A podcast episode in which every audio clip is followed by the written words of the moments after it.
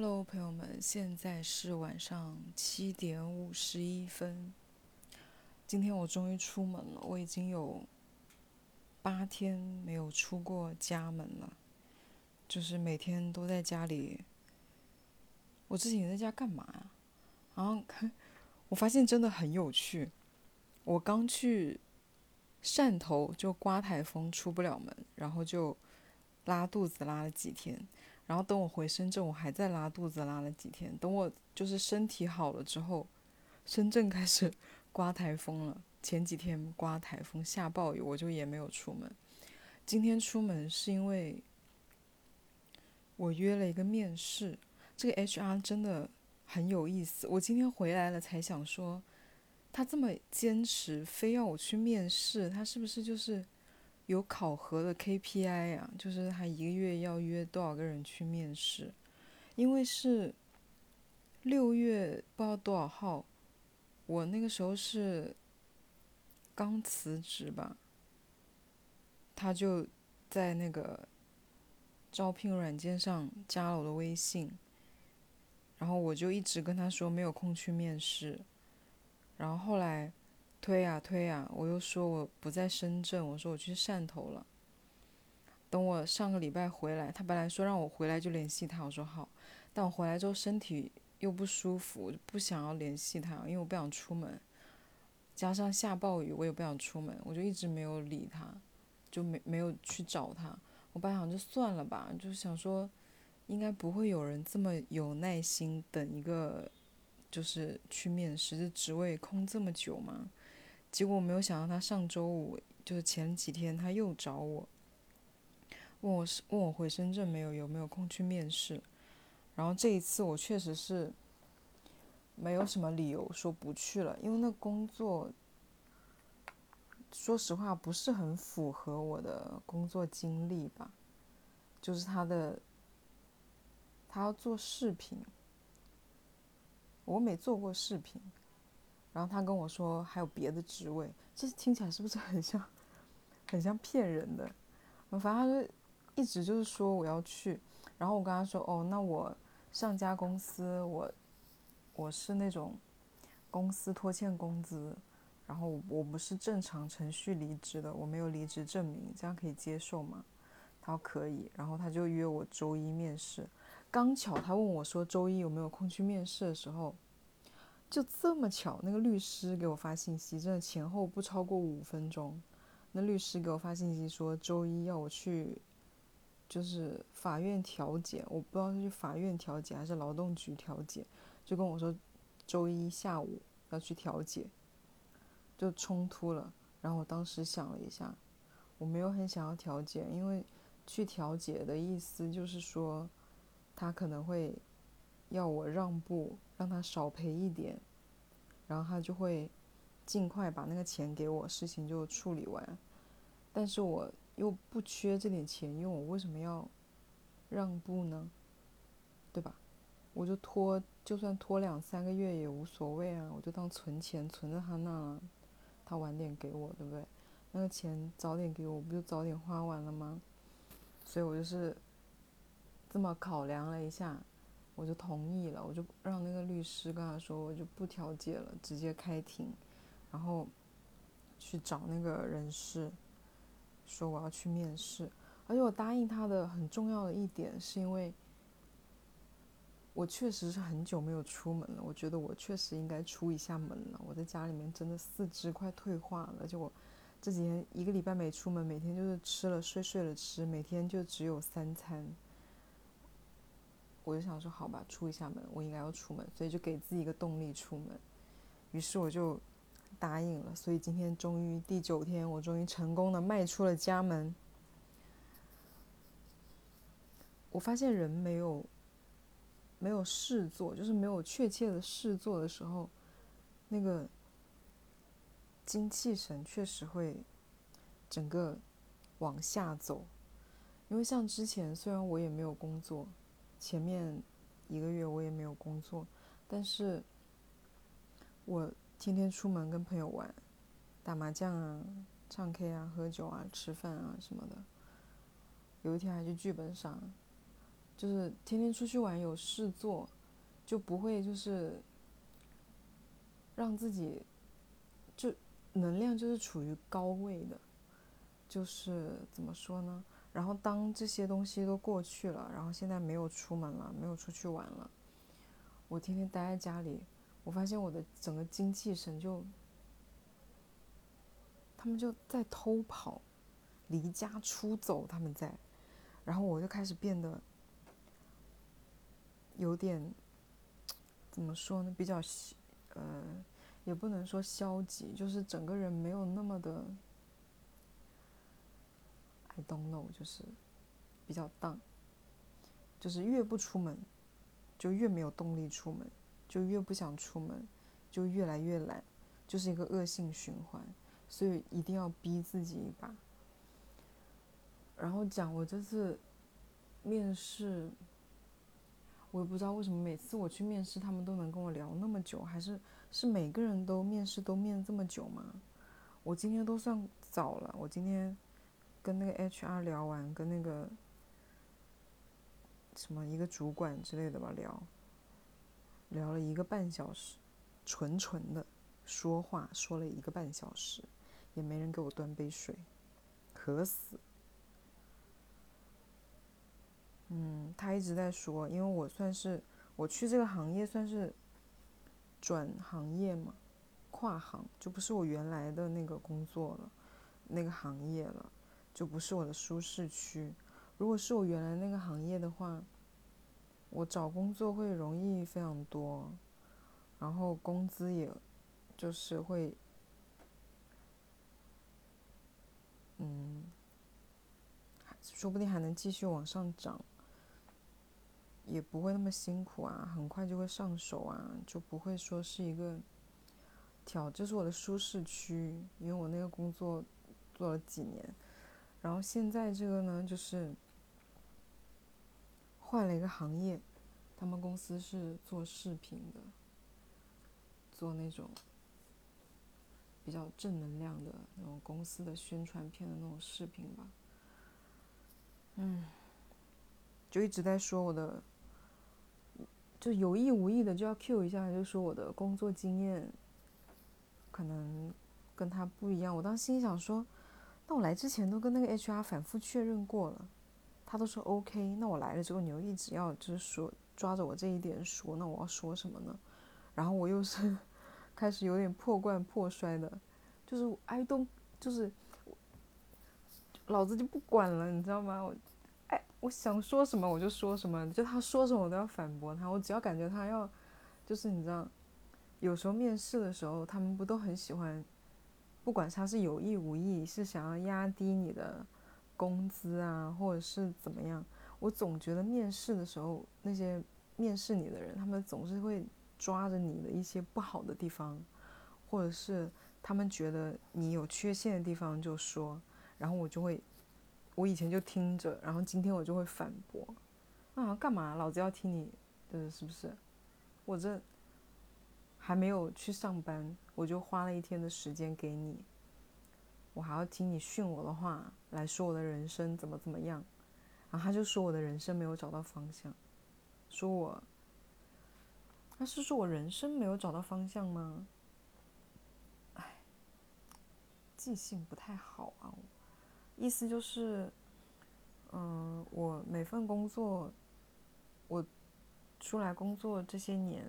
最久的工作就做两年，大部分工作就是做一年，嗯，就是没有待很久啊。然后说是不是不清晰自己的什么什么？我是说，有什么清晰不清晰的？我说人生，因为他一直在抓着我一个点，说我已经三十岁了，我已经跟那些二十出头的。小朋友不一样啦，他们还可以看、可以玩、可以选，但是我呢，已经三十岁了。你有没有好好想过巴拉巴拉巴拉这些东西？我说没有啊，我觉得我三十岁，我觉得我还很年轻。毕竟现在大家都能能活到八九十岁，是不是？我要到六十多岁才退休，我还有三十年的工作要做，所以我觉得没有我不并不觉得我年纪大了，我觉得我选择很多。当我发现这公司或者工作不适合我，我就走。我觉得没有必要浪费时间。然后我还反问他，我说，而且我想说，我就说，请问一下，您公司的这个人员流动性大吗？就是员工都是老员工吗？都是超过两三年的老员工吗？我忘了他是怎么具体是怎么回答的，反正那个意思就是也没有。大部分人也都是跟我一样的，然后还跟我有意无意跟我提起啊，我刚刚面试了一个从四 A 公司出来的，四 A 公司就是那种顶级的广告公司，那种国际的广告公司。啊，我刚刚面试了一个四 A 的什么人呐？然后又说，我哦，我前几天见了一个什么深大。什么还是什么研究生还是什么这样，人家什么都会做，会写还会剪辑什么的。我说我不会剪辑，我说你这职位需要会剪辑吗？他说不需要。我心里翻个白眼，不需要你说个屁呀！我要是会剪视频，我为什么要来应聘这个创意文案策划的职位呢？对吧？奇怪了。然后还说了什么？反正我是不抱希望了，因为我工资开的巨高，也不巨高吧。其实我工资也没有特别高，反正我就开了一个比较高的工资。然后他说：“你能接受的最低的工资是多少？”我说：“我还没有回答。”他说：“他说我开的这个工资相当于总监级别的工资。”我说：“可是 HR 给我的那个招聘岗位的那个薪资范畴就是这么高哎。”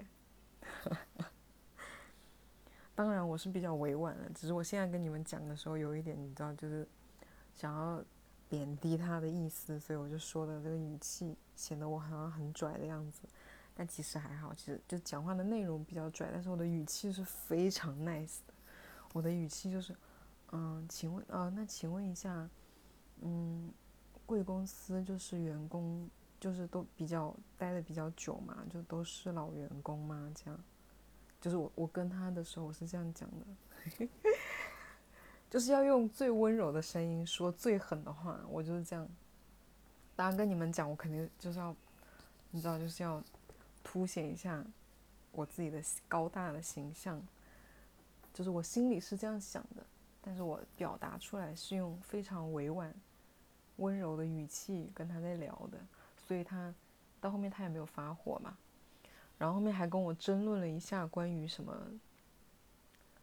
你知道有些面试的人真的很喜欢，我不知道别的行业，我这个行业呢，他们就很喜欢跟你聊一些很宏大的命题，人生啊，哲学啊，然后这个人还我忘了跟我聊到什么，他问我说擅长喜欢文学啊什么的。当时我是聊到说，现在看书没有以前多了，现在喜欢看一些比较短的，当然当然还是喜欢文字的。他说，他突然来了一句，真的就我我就是讲了刚刚类似这种话，他突然来了一句说，那你一定很喜欢张爱玲吧？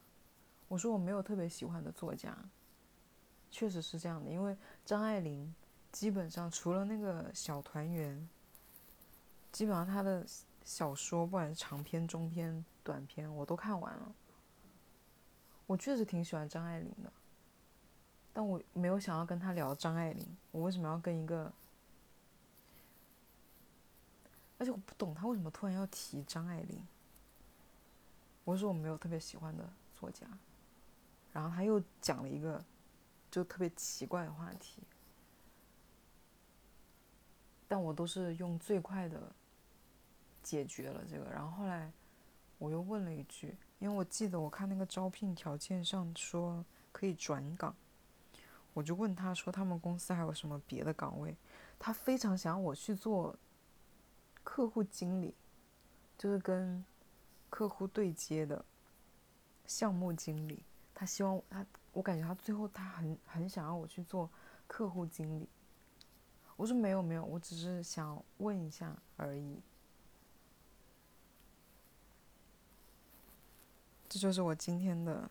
然后我今天非常开心的是，因为出门了，然后我特别爱吃的一家面包店，我之前一直是点外卖的，这次我想着我出门了，而且我发我知道他就在离我家不远的一个地方，虽然我不知道他在哪里，但我知道他是离我家不远的地方。我想说今天面试完，面试完就是五点多，我是四点钟去面试的，面到五点半。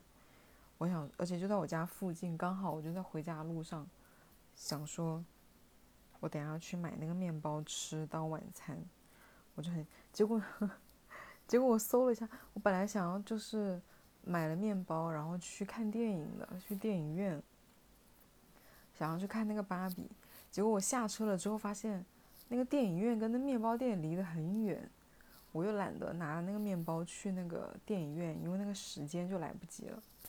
然后时间来得及的又看得太晚了，因为我现在都睡得很早，十点半我就睡觉。啊，算了，而且我今天穿了一件绿色的衣服，我想说看芭比，我要穿一件粉色的衣服出门，所以我今天的看电影吃面包的活动在最后一刻取消了，我就。而且我是提前下车，我没有到我家我就下车，因为当时想去买面包嘛，结果发现那面包店离蛋糕那个电影院挺远的，离我家近，我就下了车之后，在路边想了想，然后打开了外卖软件，又点了外卖，然后送到我家，所以我至今还是不知道那家店那个面包店长什么样子。那家面包店有一个那个。盐可颂，你们有吃过吗？那种咸的盐可颂，就是食盐的盐，炒菜用的那个盐，盐可颂，好好吃啊！这一家有深圳的朋友吗？在听我播客的，U 三的盐可颂，好好吃啊！天呐！然后今天买了三个不同的面包。另外两个就一般吧，但那个盐可颂就每一次吃我都觉得巨好吃。有深圳的朋友可以去尝试一下，我也不知道别的城市有没有。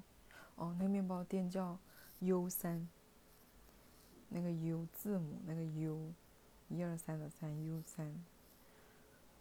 嗯。结果我点了那个面包之后呢，因为它不是离我家很近嘛。然后我自己同时也在往我家走，然后我看那个外卖员，跟我，跟我的那个在的地方差不多一样，我就立刻给那外卖小哥打电话，我跟他说，我说你好，我是哪里哪里的，我说你现在是要是不是要去送我家的那个外卖？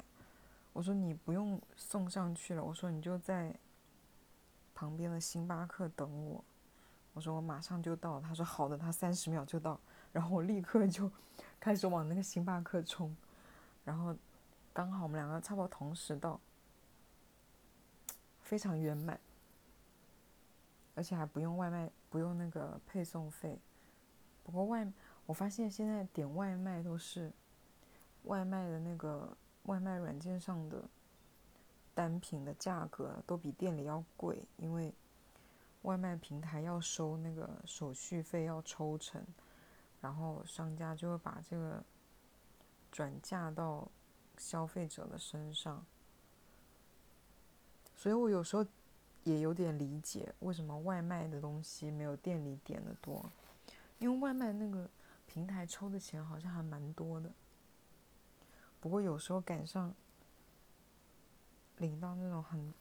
八九块、十块钱那种外卖券，点一下外卖还是很划算的。而且我发现，你知道，就是我从六月二十几号，快七月份，我不是辞职了之后吗？我不是天天在外面吃喝玩乐吗？就作息本来就被打乱了，然后回到深圳这这。十天以来，我有没有十天？反正就这些天以来，我的作息虽然就是非常的健康，我就还是立刻的转变成了十点半睡觉，然后七点钟起床。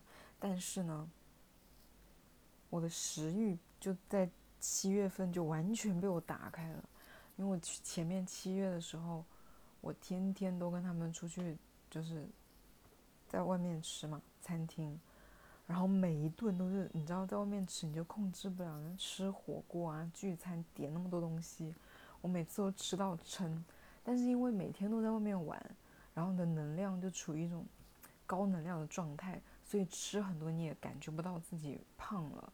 你也不会觉得胖了，就是也不会那么容易胖，因为你在外面虽然吃的很多，但你消耗的也很多。像我，我们去唱 K，唱 K 的话，我们纯 K 就会点很多的小吃，什么卤肉饭呐、那个面呐、披萨什么的，点一桌子。我们是真的在 KTV 点一桌子的，就是饭菜，然后叫服务员拿碗筷给我，每个人拿碗筷在 KTV 吃饭。然后吃的很饱很撑，但是吃完之后就唱 K，唱在 K 里面唱个六七玩个六七个小时这种，就其实就消化完了，就在里面吼来吼去的，所以七月份就我就是整个暴饮暴食，我都只胖了，我都没有胖，真的，因为我呃。去汕头之前，我都还是九十三斤、九十四斤。我去汕头的前一天，我称了，我还不到九十四，啊，九十二还是九十三斤。然后呢，从去了汕头之后呢，因为在汕头，我我生病加上刮台风，没怎么出去吃饭，但天天点外卖，然后就躺在家里，躺在我朋友家里。看电影什么的，我们就很少出门，然后，嗯，也没有玩，所以就已经在汕头我就已经处于一个很低能量的状态了。然后那那五天在汕头待了待了五天吧，我就胖了，就是胖了三斤，胖了三斤，而且那几天我还拉肚子，每天拉。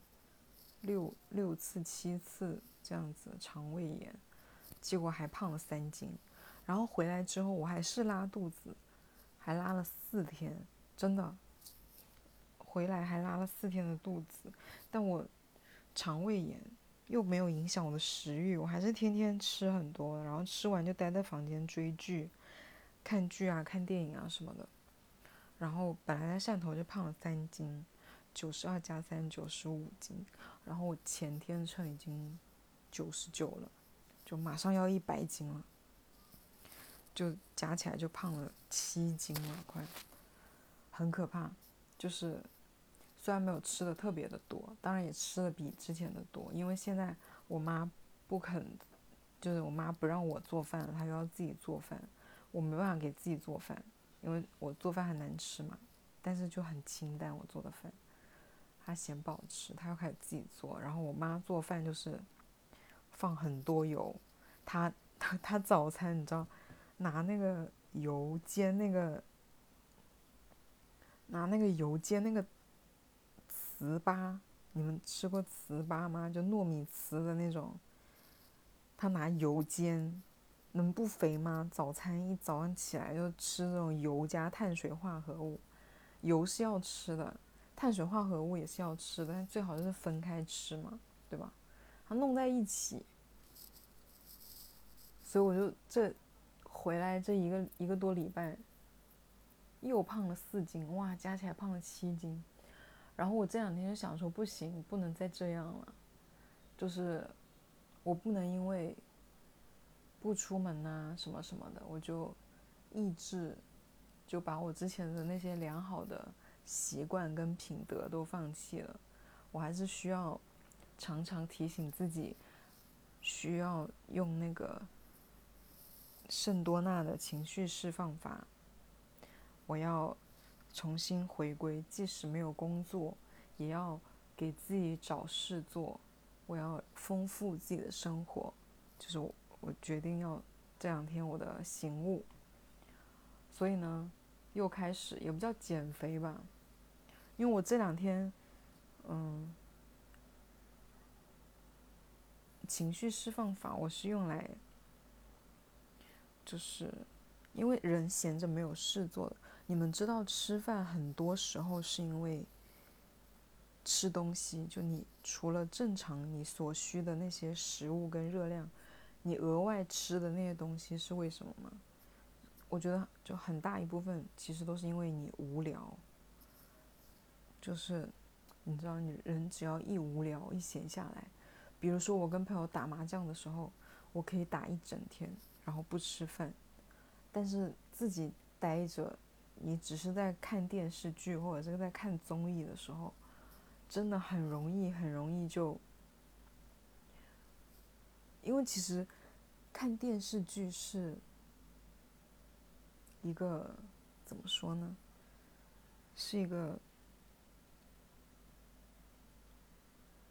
我不知道怎么表达，就比如说你你去工作、运动这些事情，这是。我们所谓世世俗认知里的好的事情嘛，就是一个健康向上啊什么的，你在自己赚钱呐，你在让自己变得更好啊什么的，就相当于就你在做一些有意义的事情。但是呢，当你在看剧、在刷手机、你在看视频啊什么的。这些东西在我们的世世俗的认知里，就是你是在做一些没有意义、无意义的事情。然后人在做一些无意义的事情的时候呢，就很需要 做一些有意义的事情来平衡你自己的心理，平衡你的状态。我不太会懂表达，反正我我理解的感受是这样子的。所以呢，在这种情况下，我们就特别容易想要吃一些东西，因为吃东西是在。帮我们对抗无聊、对抗没有意义、对抗死亡这件事情，因为人是很多时候你是很害怕孤单，很害怕你在做无意义的事情。你在做你在无做无意义的事情的时候，其实你是在我忘了是怎么说的，面对死亡吗？你其实是有一种对死亡的恐惧，一种对。对抗就对无聊的恐惧，对，你知道就对那种抑郁的恐惧，然后你就需要做一些，然后你再吃东西，就是你在喂养自己，你在，你知道，当你吃饱了喝足了，你就在对抗无聊，你就是你的身体在告诉你啊，你现在你就是恢复了能量，就是消解了你对死亡的恐惧，你对。无聊的恐惧，叭叭叭这些。